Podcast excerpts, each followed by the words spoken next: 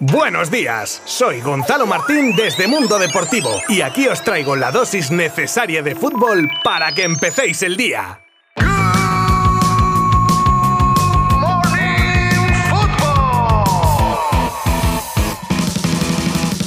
Hola, buen jueves a todos y bienvenidos un día más a Good Morning Football. 7 de julio, San Fermín, como dice la canción. Y en el día de hoy tenemos un episodio con mucho que contar y además noticias con nombres propios. Hablaremos de las palabras de Laporta sobre la segunda palanca económica del Barça, que tiene pinta de estar cada vez más cerca. También de Alexia Putellas, que indirectamente viene con polémica tras su lesión. CR7, que anda como loco buscando nuevo destino y de momento solo se lleva calabazas. Tendréis que tener cuidado, sobre todo los culés de corazón sensibles porque vamos a comentar el futuro de Sergio Busquets y más cositas sobre el mercado con varios fichajes interesantes que se han confirmado en el día de ayer. Os habla Gonzalo Martín desde Mundo Deportivo y vamos ya sin más dilación en 3, 2, 1.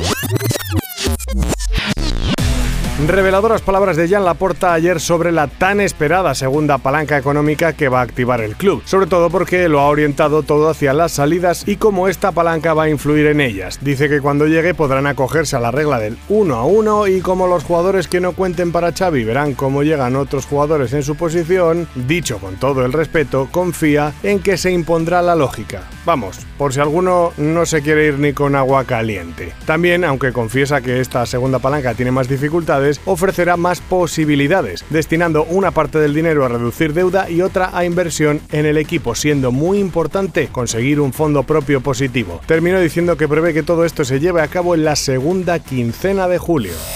La desgraciada lesión de Alexia Putellas ha traído consigo un gran disgusto en el Fútbol Club Barcelona que achaca, en cierta medida, a la Real Federación Española de Fútbol el aumento de las posibilidades de que haya pasado lo que finalmente ha pasado, ya que llevan mucho tiempo sin darle descanso, ni siquiera dosificándola en amistosos de la selección jugándolos todos, algo que finalmente consideran desde su club le ha pasado factura. Y a este respecto, el seleccionador Jorge Vilda hablaba en la serie y decía que no cree que sea deseable buscar culpables, literalmente, y ha dicho que es un palo fruto de la mala suerte. Por su parte, Alexia ha compartido una publicación en su Instagram en la que habla de que ahora comienza una nueva etapa que confía en recuperarse para retomar el camino y también aprovecha terminando con un mensaje de apoyo y confianza a sus compañeras de equipo.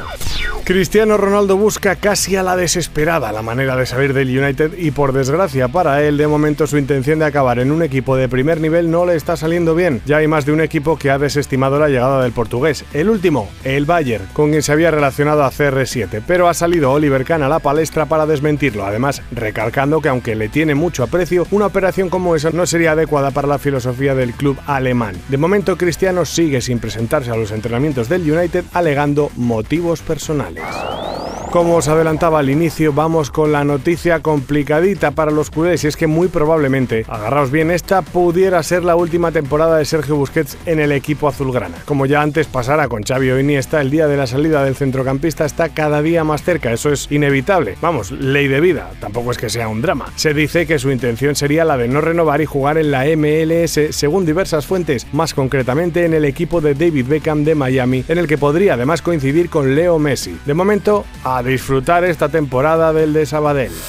El nuevo PSG que viene esta temporada ha sido bautizado por muchos como el PSG de Mbappé, pero lo cierto es que de momento ese rol lo está asumiendo desde el mismo día en que llegó Galtier. El nuevo Mister quiere tener controlado al vestuario y pretende instaurar una serie de normas que entrarán en vigor desde la gira del equipo en Japón. El nuevo sheriff del vestuario ha dicho que nadie está por encima del club y que quien no siga las normas no tendrá espacio en el vestuario. Entramos en la recta final del episodio de hoy y vamos con un poco de mercado. Para empezar, el fichaje de Sterling, que cambiaría el City por el Chelsea y que está a punto de confirmarse, a falta de nada, unos pequeños detalles. Así el delantero jugará en su tercer Big Six, tras Liverpool y City. Según Independent, el traspaso se cerrará por unos 52 millones de euros. Otro que llega, en este caso libre de polvo y paja, habiendo jugado la pasada campaña en el Dortmund es Axel Witzel, que vestirá de rojo y blanco esta nueva temporada. El belga aterriza en el Metropolitano tras la salida de Héctor Herrera a la MLS y para disputarse un puesto en el centro del campo presumiblemente junto a Coque, con una calidad más que contrastada y un juego muy completo para mí desde luego y a pesar de que ya tiene 33 añitos, fichaje estrella para el equipo del Cholo. ¿Qué opináis? Y terminamos hoy con otro nuevo fichaje, el del atacante del Celta, bueno, ahora ya ex del Celta, Bryce Méndez, que se ha convertido en nuevo jugador de la Real Sociedad. Hoy fichajazo también, ¿no? Pues vamos, les ha salido a los vascos por 14 millones de euros y firman al extremo gallego hasta 2028, que por cierto ya ha posado con la que va a ser su nueva camiseta esta temporada y va a poder estar disponible ya para el primer entrenamiento de hoy con sus compañeros en Anoeta.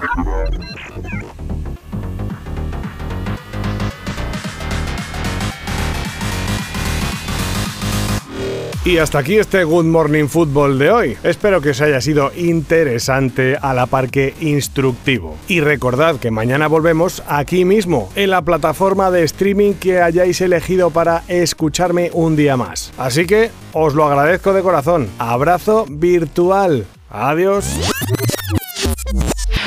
Mundo Deportivo te ha ofrecido Good Morning Football, la dosis necesaria de fútbol para comenzar el día.